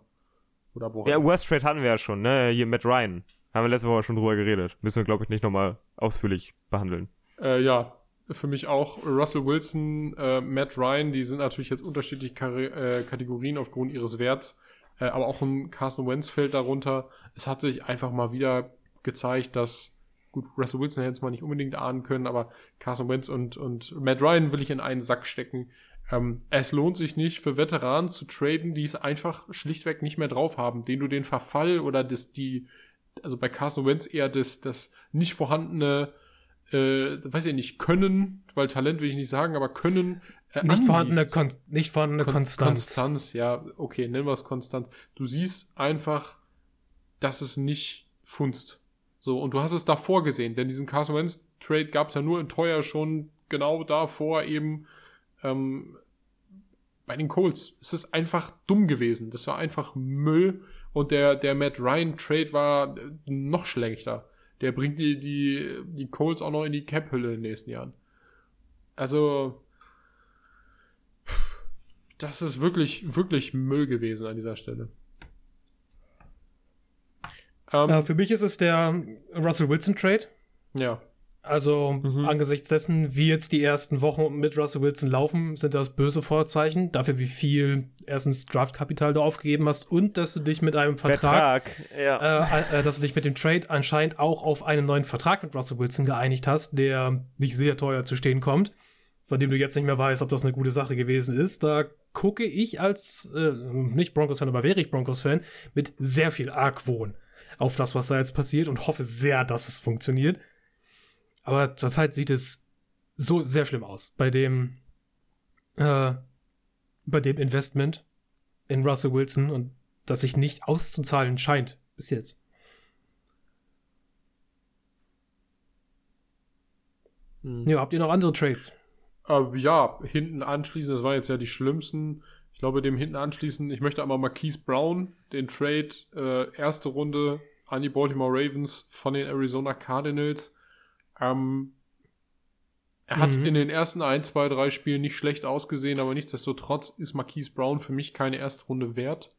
Er Das ist, war schon damals ein- nicht bei dem Trade. er ist ein zweitklassiges Deep Threat. Selbst Henry Rux hat in seinem zweiten Jahr meiner Meinung nach besser gespielt als Marquise Brown in all seinen Jahren. Ähm ich, also wenn du, wenn du so einen Speedy Outstar brauchst, der halt diese tiefen Dinger macht oder mal eine sehr schnelle Slot rausbeschleunigt, dann würde ich nicht ihn nehmen. Dann brauchst du Leute wie Jalen Waddle einen Tyreek Hill, die so wirklich wert sind. Aber diese erste Runde, Ah, selbst wenn du eine dritte dafür wiederbekommst, das war es nicht wert. Und ich glaube, dass die Arizona Cardinals an dieser Stelle einen anderen Receiver bekommen hätten, der sie weitergebracht hätte. Beispiel George Pickens oder ähnliches. Ähm, der sie vielleicht auch anders unterstützt hätte. Und ansof also in, insofern möchte ich an dieser Stelle sagen, das war, war eine Sache, die ich da noch zu ergänzen habe ähm, als Worst Pick. Ich möchte nicht aufgrund des Spielers, sondern ich möchte aufgrund der Gesamtsituation noch den Khalil Mack Trade für die Los Angeles Chargers anführen. Jetzt werdet ihr sagen, hey, Moment mal, Khalil Mack spielt ja aber gar nicht schlecht diese Saison. Also ja, das ist richtig. Aber du hast ganz schön Kapital dafür aufgeben, ihn zu bekommen in einer Saison, in der du einfach Verletzungspech hast, äh, mit einem auslaufenden Vertrag von Khalil Mack, in dem er 20 Millionen im Jahr kostet, äh, und mit einem Zukunftspick äh, im kommenden Jahr, den du auch noch an die Bears schieben musst, war das vielleicht in deiner Gesamtsituation, die du nicht hättest ahnen können, weil zugegebenermaßen Verletzungen kommen einfach, äh, war es jetzt einfach in der Gesamtsituation einfach Pech. Und du hast Kapital aufgegeben für etwas, was dich jetzt gerade nicht weiterbringt, weil du absolut kein richtig krasser Playoff-Contender bist. Also, Insofern teuer Geld für einen guten Spieler in einer schwierigen Situation. Ja, finde ich fair.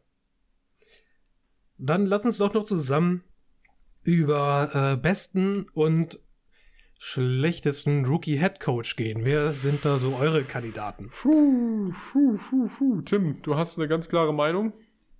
Also beim besten, da, also ich finde, da bleibt nicht viel übrig. Also man, man kann, man kann, also ich werde jetzt mal zwei, man kann Brian Dable reinwerfen, Mhm. finde ich aber im Vergleich zu demjenigen, den ich als, ähm, als, als äh, meinen ähm, besten Rookie-Head-Coach nehmen würde, nämlich Mike McDaniel, dann doch die schlechtere. Wahl. Also Mike McDaniel, weiß nicht, er wirkt irgendwie so ein bisschen, also äh, Er ist ein ziemlicher Football-Nerd. Also nach ja, außen. hin. genau, genau. Ja, ich glaube, er ist, auch- er ist ein kleiner, fantastisch. er ist auch, ich glaube, er ist auch so, so, so ein bisschen Arsch.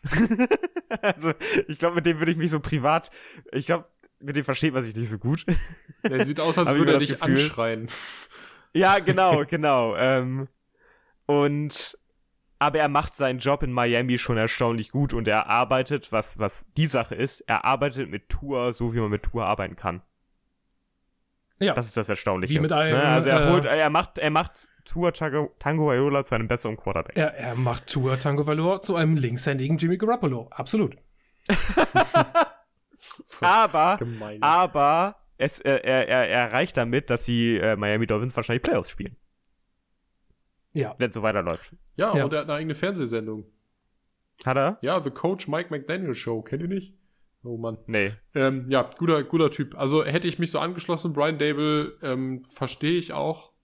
Ähm, hätte ich auch durchgehen lassen, muss ich ehrlich sagen, als, als äh, Head Coach of the Year in der, in der Rookie-Variante.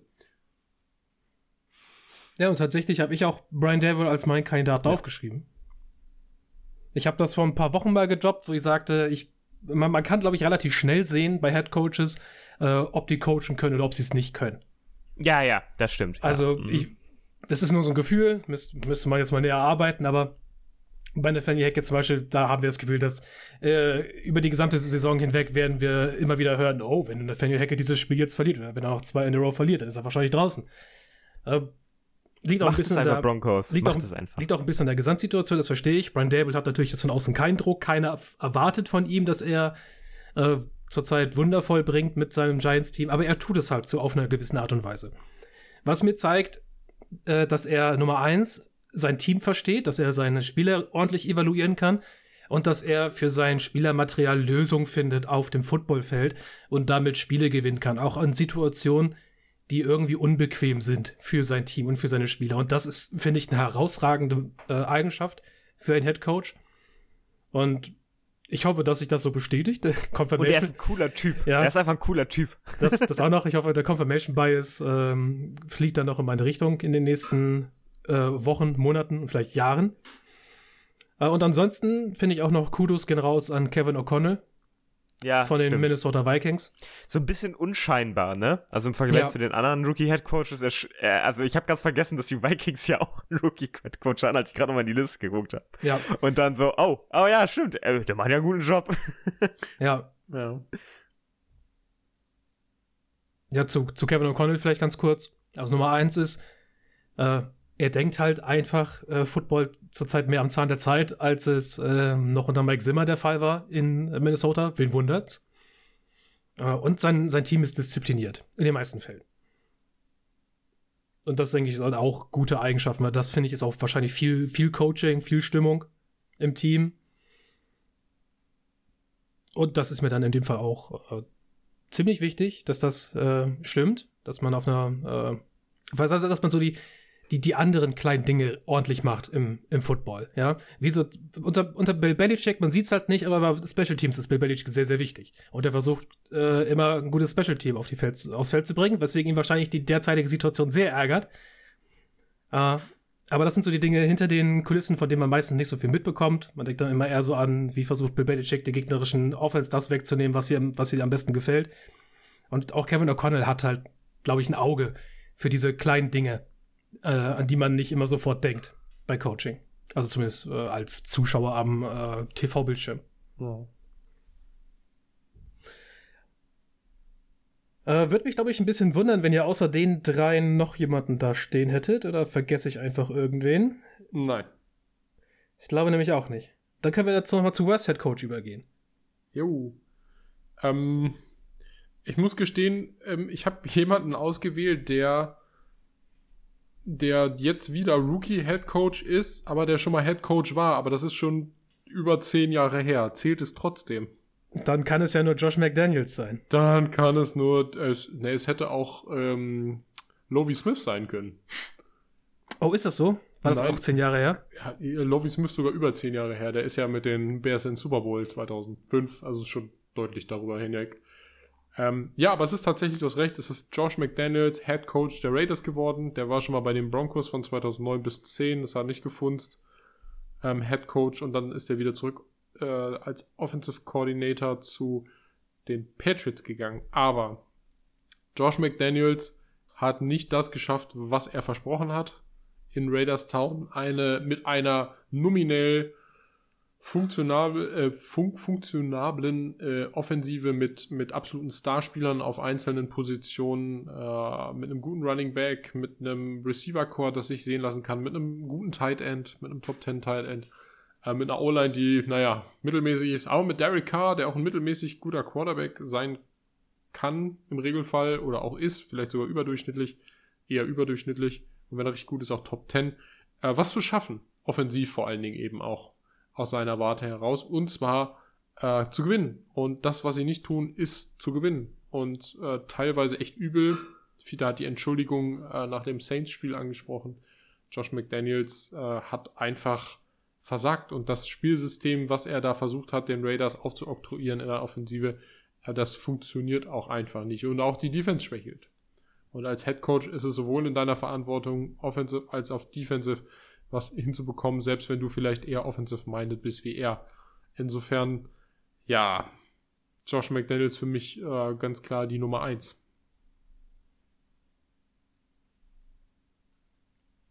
Ja, Tim, bei uns äh, kommen wir wohl beide auf ähm, Nate Hackett zurück. Ey, grausam, ja. Werft den Mann bitte raus. Also folgendes Problem zurzeit mit Nathaniel Hackett. Die Offense. Nicht nur, dass sein Quarterback mit der Offense nicht klarkommt, sondern die Offense kommt mit sich selbst nicht klar. Ich meine, gut, das hängt auch immer ein Stück weit äh, miteinander zusammen. Aber äh, anscheinend wurde da nicht rausgefunden, was mit dem Spielermaterial gut funktioniert, sodass man es aufs Feld bringen kann, sondern das Ganze ist ein sehr hässliches Stückwerk. Man hat jetzt am Wochenende mal gewonnen, weil Russell Wilson mal plötzlich einen guten Stretch hatte an Plays, mit dem man was anfangen konnte, weil KJ Hamler äh, einen sehr guten Tag hatte. Aber wenn man mal bedenkt, die Broncos stehen nach acht Spielen 3 und 5 mit einer herausragenden Defense. Die Broncos haben bei allen, also bei allen ihren Siegen bisher, ja, waren 21 Punkte letzte Woche, letzte Woche gegen die Jacksonville Jaguars die Höchstpunktzahl, die sie bisher erreicht haben. Sie haben mit 11 Punkten gegen die 49ers gewonnen und mit 16 gegen die Texans. Also bei keinem Sieg bisher mehr als 21 Punkte gemacht. Das bringt dich in dieser Liga absolut nirgendwo hin. Musst nur mal auf eine gute Offense treffen, ja, die mit deiner Defense mal ein bisschen umgehen kann. Und schon kommst du nicht mehr hinterher. Sie haben es mal gegen die Raiders geschafft, 23 Punkte zu erzielen, haben da aber das Spiel mit 32 Punkten verloren. Ansonsten haben sie bei keinem anderen Spiel, halt außer gegen die Jaguars und gegen die Raiders, mehr als 20 Punkte gemacht. Ich finde, man sieht ihm an, dass er diesen Headcoach-Posten nicht einnehmen kann. Ja, es ist furchtbar.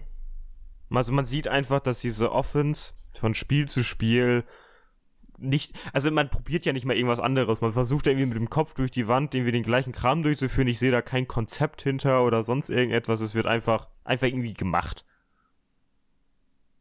Und ja. Ich hätte mir da mehr erwartet, man muss auch mehr erwarten und ich will halt nicht alle Schuld an Russell Wilson äh, abgeben. Klar, er ist Teil des Problems, aber ich denke auch, dass Coaching eine bedeutende Sache in der NFL ist. Ja, Maxi, möchtest du noch was zu Nathaniel Hackett sagen? Oder findest du, es wurde auch schon äh, zu anderen Zeitpunkten außer heute genug gesagt? Er ist gruselig schlecht. Was willst du dazu noch großartig sagen? Also es ist, ist nicht gut. Die Broncos laufen nicht. Wir haben es aber eben auch schon angesprochen. Da funktioniert vieles gerade einfach nicht. Ähm, aber Hackett ist eigentlich auch ein bisschen in gemachtes Nest gekommen. Ne? Du hast ihm im Zweifelsfall noch, also zumindest bis vor dieser Saison einen der besten Quarterbacks der Liga eingekauft, äh, in ein Team gebracht, das funktioniert und äh, dem eigentlich immer nur der Quarterback gefehlt hat in den letzten Jahren seit äh, dem Abgang von Peyton Manning und er schafft es nicht. Schafft es nicht, das Ding auf, äh, auf Vordermann zu bringen. Ist schade, aber es ist so. Ist schon ein bisschen witzig, nicht? Was die beiden letzten Teams, in denen Peyton Manning äh, gespielt hat, mit was sie so zu tun haben, seitdem Manning weg ist. Habt ihr mitbekommen, dass die Colts angeblich Andrew Luck gefragt haben, ob er nochmal zurückkommt? Hätte ich aber auch mal gemacht. mal eine Postkarte geschrieben oder so. ja, genau. Hey, Andrew. Du, wenn er jetzt wieder die Offensive Line spielen sieht, sagt er sich, einen Scheißdreck werde ich tun. ja. Der kommt wahrscheinlich einmal aus Spiel und verletzt sich direkt. Wünschen wir es nicht. Aber Kerl. Maxi, die letzten Worte, die gestalte ich jetzt mal ein bisschen für dich. Du kannst dich jetzt dem nicht mehr entziehen. Ja. Mhm. Das heißt, ähm, wie, wie, wie leiten wir das jetzt ein? Du wirst mich jetzt gleich gegenfragen müssen, nicht? Wenn ich dich jetzt frage, sag mal, Maxi, hast du irgendwelche letzten Worte für uns? Ja. Okay, ich muss sie dir ein bisschen in den Mund legen. Äh, du sag mal, Maxi, was denkst du denn, welcher Spieler ähm, einen neuen Vertrag verdient hat? Ah, pff, Fiete. Ei, ei, ei, ei, ei, ei, ei. Be quick. Quick, okay, neuer Vertrag. Ähm, Roken Smith ist jetzt getradet worden. Ist halt so. Was willst du machen? Ähm, Tyler Noah Hufanga, du hast ihn schon vorhin angesprochen. Der ist in seinem zweiten Jahr, also. Ja, kannst nicht früh genug deinen Free Safety günstig direkt, verlängern. Direkt Vertrag geben. Direkt, direkt Vertrag günstig verlängern. Ja, aufgrund seiner Spielqualitäten aktuell. Ähm. Es gibt da nur eine richtige Antwort drauf. Und die hat viele vorhin auch schon genannt, als wir da kurz drüber gesprochen haben. Bitte. Also nicht im Podcast, sondern davor. Bitte. Lama Jackson. Ah, Lamar Jackson. Keine andere Antwort gibt's da drauf. Ich will aber nicht über Lamar Jackson reden. Das, der wird eh seinen fast 50 Millionen Dollar Vertrag bekommen. Die Frage ist nur, wo? Ähm, auch bei den Ravens. Dessen bin ich mir noch nicht ganz sicher. Aber es wird auf jeden Fall spannend. Ey, Fiete, ich finde, du solltest hier erstmal deine Idee droppen, von der ich denke, dass sie nicht passieren wird, aber die, die finde ich interessant wäre, die du letztes vorgestellt hast. Achso, äh, das, also die, die Eagles äh, sollten ein Play für Lamar Jackson machen? Ja.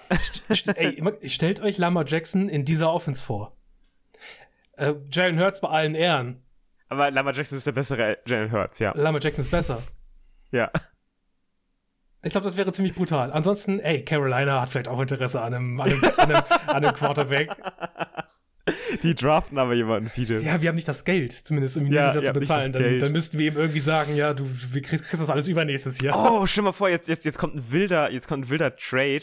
Ähm, die Bears, die schaufeln jetzt richtig Money frei gerade und gehen dann für Lamar Jackson und traden Justin Fields rüber. Ja, aber für eine erste bitte. Nee, nee, nee, ihr kriegt Lamar Jackson und die, krieg, äh, die kriegen Justin Fields. 1 zu 1 Tausch, meinst du? Nee, ihr müsst doch was drauflegen. Auf gar keinen Fall. Ich meine, du, musst ja, du, musst ja, du musst ja nicht tauschen, weil Lamar Jackson ist ja. Nee, muss ja nicht tauschen, genau. Es sei denn, sie taggen ihn. Lamar Jackson aber, dann, aber dann, aber dann hast du wahrscheinlich, ich glaube, wenn die Lamar Jackson taggen, äh, stellt, dann, dann spielt er nicht. Dann, stell, nicht. dann stellt er sich nicht. quer. Dann, muss ich wahrscheinlich, dann ist es wahrscheinlich Tag and Trade.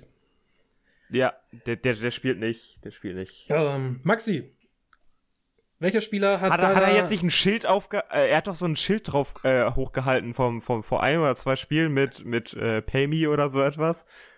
Da war doch irgend so etwas. Weiß ich nicht. Oder Get Me a fucking Number One Wide Receiver. Ja. ja, okay. Äh, Maxi, bei wem scheint denn das Mindset dieses Jahr nicht zu stimmen? Das Mindset dieses Jahr nicht zu stimmen. Uh, Fiete. Da gibt es einige. Ich würde einmal sagen, äh, bei Russell Wilson, ich glaube, dem ist das ganze Geld zu Kopf gestiegen. Ähm, und sein Glauben an Jesus. An sein, oh Gott, diese Gebete immer. Also Religion in allen Ehren, jeder kann ja machen, denken und glauben, was er will. Gar kein Ding, bin ich voll für. Aber Gebete immer auf dem Spielfeld, Weiß ich. Habt ihr mitbekommen, dass er, dass er, dass Er auch kein dieses, diese lustigen Sachen, dass er, dass er oben, als die äh, nach London geflogen sind, im Flugzeug da Übungen gemacht haben soll Ja, und sowas, ja, nie während die anderen geschlafen haben. und dann durch die Gänge da irgendwelche Sachen gemacht haben sollen. Ich weiß nicht, wo ich es gehört habe. Ähm, könnte PFF-Podcast gewesen sein, könnte aber auch woanders Ja. gewesen sein. Ich bin mir nicht mehr sicher. War sehr Oder- amüsant, was oder- dabei alles rumkam. Oder, oder, oder vielleicht Strong Opinion Sports, irgendwo da. Äh, da wurde die Idee gedroppt, dass Russell Wilson verhält sich wie ein Method-Actor, der, der, der, der, der einen Quarterback spielt. Der also darüber nachdenkt, wie man sich verhalten müsste, wenn man denn Quarterback sei. Ja. Äh, Ich finde ich finde das so weird, halt wirklich so, ey, Russell, wenn du verletzt bist, ist das okay. Du musst dich noch zu Adam Schefter und, und rausschreiben. Russell Wilson ist wirklich verletzt. Er ist wirklich verletzt. Ist schlimm. Oder ähm, dich vorm Spiel ans Spielfeld ranstellen und da deine komischen Mental Raps machen, obwohl du dieses, diese Woche gebencht bist, weil du verletzt bist. Äh, diese All Knee Highs äh, im, im Flugzeug. Ich meine, das ist eine Sache, die, die fällt mir schon so ein, so ein paar Jahre jetzt schon auf. Dieses Jahr ist es besonders deutlich aufgrund auch von, äh, von sehr cringigen Subway-Werbung äh, oder TikToks, äh, dass Russell Wilson schon irgendwie einfach halt so corny, cringy Guy ist. Und das, Der äh, hätte, der hätte gut nach New York gepasst. und das fällt natürlich noch negativer auf, wenn du einfach scheiße bist. Also die, die Leute kümmern sich nicht so um deine, um deine Macken, wenn du gut bist, aber wenn du scheiße bist, dann graben sie das alles wieder aus äh, und müssen das immer wieder nach vorne bringen. Und es ist auch bei Russell Wilson halt einfach gerade. Komischer Typ. That's true. Ähm, an dieser Stelle möchte ich aber Aaron Rodgers auch noch mit auffassen, äh, der jedes Jahr das falsche Mindset hat, meiner Meinung nach, also seit Jahren. Ja. Der, der hat jedes Jahr das Mindset eines Arschlochs. Letzter, letztes Jahr war es dieses äh, Hippie, ich äh, lass mich nicht impfen, äh, ich, ich äh, lüge, was das geht, natürlich auch und gefährde andere Oh, Leute. wisst ihr noch sein Cowboy-Jahr? Au, das mit dem Schnurrbart. Mit dem Schnäuzer und dem, den, den, den, den Gürtelschnallen und so Das war etwas? aber eins seiner besten Mindset-Jahre. Also, das Ja. war so MVP-Jahr. Da würde ich sagen, ja, ist okay. Das Corona-MVP-Jahr war nicht so, nicht so seins. Jetzt dieses Jahr ist halt einfach schwierig, weil er einfach nur angepisst ist und also ist so grumpy Ja, der, der, old man. ja, der wirkt wie so, wie- der wirkt wie so dein Nachbar, der aus dem Fenster guckt und dich ankackt, weil du den Müll nicht richtig trennst oder sowas. Ja, genau so. Oder, ist oder er. weil dein Baum auf sein Grundstück hei- Ja, genau, oder, ja, genau. Aber er macht selber Ah, auch nicht besser. Das ist das Problem. Im letzten Jahr konnte Ja, genau, er wenigstens genau. auch sagen, ich mache es auch besser als alle anderen, aber dieses Jahr macht er es ja nicht besser als alle anderen. Insofern, ähm, ja, da ist das Mindset auf jeden Fall auch noch irgendwie ein bisschen strange abhanden gekommen. Ja, und dann möchte ich Frank Clark noch an, äh, äh, kurz, kurz anschneiden. Der Mann hat ähm, auch ein falsches Mindset dieses Jahr. Der ist jetzt erstmal zwei, zwei Spiele gespielt, äh, gesperrt, oder? Ja, ich glaube wieder für Tätlichkeit, oder? nee, nee, nee, weil hat, er, hat er nicht eine, hat er nicht eine äh, Waffe in seinem Auto gehabt und sowas? Ach, kann auch Wird die, wird, die, wird die Sperre jetzt erst enforced? Das Ja, ja, das die ist wird, das, jetzt erst, die wird jetzt erst enforced. Der ja. Vorfall ist ja schon. Äh, ja, ja, der Vorfall ist schon länger her, aber der, die wird jetzt erst enforced. Ja, weil er wahrscheinlich verurteilt wurde. Ähm, Ja, er wurde verurteilt. Ja, also Frank, Frank Clark äh, sollte stellvertretend für alle Spieler, die mit Waffen und Gewalt irgendwie hantieren gleichermaßen, äh, darüber nachdenken, ob das so richtig ist, was er da tut und ob er damit äh, nicht vielleicht auch der Gesellschaft schadet, also ja nicht nur in der NFL. Ja, und da möchte ich noch ganz kurz zu guter Letzt äh, DeAndre Hopkins anschneiden, der in seinem ja doch fortgeschrittenen Alter glaubt, dass Steroide das Richtige für ihn sind. Äh, nein, sind sie nicht. Okay, wo kommt denn das her? Also der, der äh, PED-Abuse, wegen dem er gesperrt ist. Weißt du Jo. den? Ja, okay. Also gut aus, seitdem er wieder da ist. Da hat sich das äh, alleine trainieren im Park halt dann doch gelohnt. Im wunderschönen Glendale, äh, Glendale, Arizona. Maxi, letzte Frage. Welcher Spieler hat zu Unrecht einen Startplatz? Äh, Eric Stokes bis vor kurzem, aber ich habe gehört, da hat sich was getan. Äh, an dieser Stelle. Props gehen raus an Rasul Douglas. Äh, Frank Clark auf jeden Fall, immer wenn er da ist. Ähm, Gott sei Dank hat, er, hat, er sich das, hat er sich das jetzt selber irgendwie äh, versaut mit seiner vorhergegangenen Straftat. Ähm, auf jeden Fall Tavon Jenkins äh, erst auf Left Tackle, dann auf Right Tackle, jetzt auf Guard spielt er gut. Also zuvor Tevin Jenkins auf Der muss einmal durch, der muss einmal durch, durch Auf, rotieren. ja, also Tevin, Tevin. Jenkins auf jeglicher Tackle-Position, auf jeden Fall, gar keine Frage. Äh, JC Jackson als Nummer 1 Cornerback eines Teams aus Los Angeles. Ähm, auch absolut kein berechtigter Starter, jetzt verletzungsbedingt raus, insofern auch nicht mehr so ganz relevant für uns. Äh, Carson Wentz als Quarterback äh, jeglicher NFL-Teams, also Starting Quarterback jeglicher NFL-Teams. Und, ähm, uh, wen haben wir noch? Ja, also so, so ganz generell ein Kiel Harry mit der Existenz in der NFL.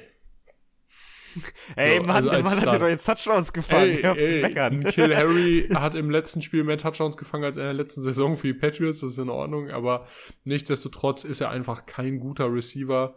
Ähm, und ich hoffe, dass er in dieser Saison ein bisschen mehr macht, gerade weil er jetzt auch für mein Team spielt, aber trotzdem, ich sehe einfach nicht, dass er weder diese erste Runde wert ist, noch dass er irgendwie ein würdiger dritter Receiver wird, ganz ehrlich. Das ist einfach. Boah, der war ein richtiger Draft-Bust. Ganz schlimm. Äh, ja, also wirklich einer der, der äh, schlimmsten der letzten Jahre. Sony Michel hatte zumindest eine gute Saison. Und zwei. Der hat auch nochmal eine gute Saison bei Na, Los eine- Angeles eine- gespielt. Eineinhalb, eineinhalb. Bei Los Angeles hat er eine wirklich gute Saison gespielt. Nach dem Trade hat er noch Der- der 800 Yards gemacht für LA. Das der, ist hat, super. der hat doch zwei Ringe, oder? Äh, ja, hat er. Der hat einen mit den Patriots und einen mit den Rams, Wir oder? haben, wir haben vor ein paar Wochen mal den Witz gemacht. Stell dir mal vor, du bist Sony Michel und erzählst deinen Kindern später so, wie, Pap Ähm, wie Papi zwei Super Bowls gewonnen oh, wie, wie heißt er nochmal? Äh, wer, wer richtig, wer, wer, wer der beste, beste äh, Typ überhaupt in der NFL ist, habe ich letztens das gesehen. Wie heißt der Backup-Quarterback? Wo, wo spielt er? Äh, der, der jetzt, der, ah, in welcher Saison geht das? Seine 13. oder so etwas, der ich glaube ich 46 Mille über die Zeit gemacht hat und 218 Pässe geworfen hat oder so.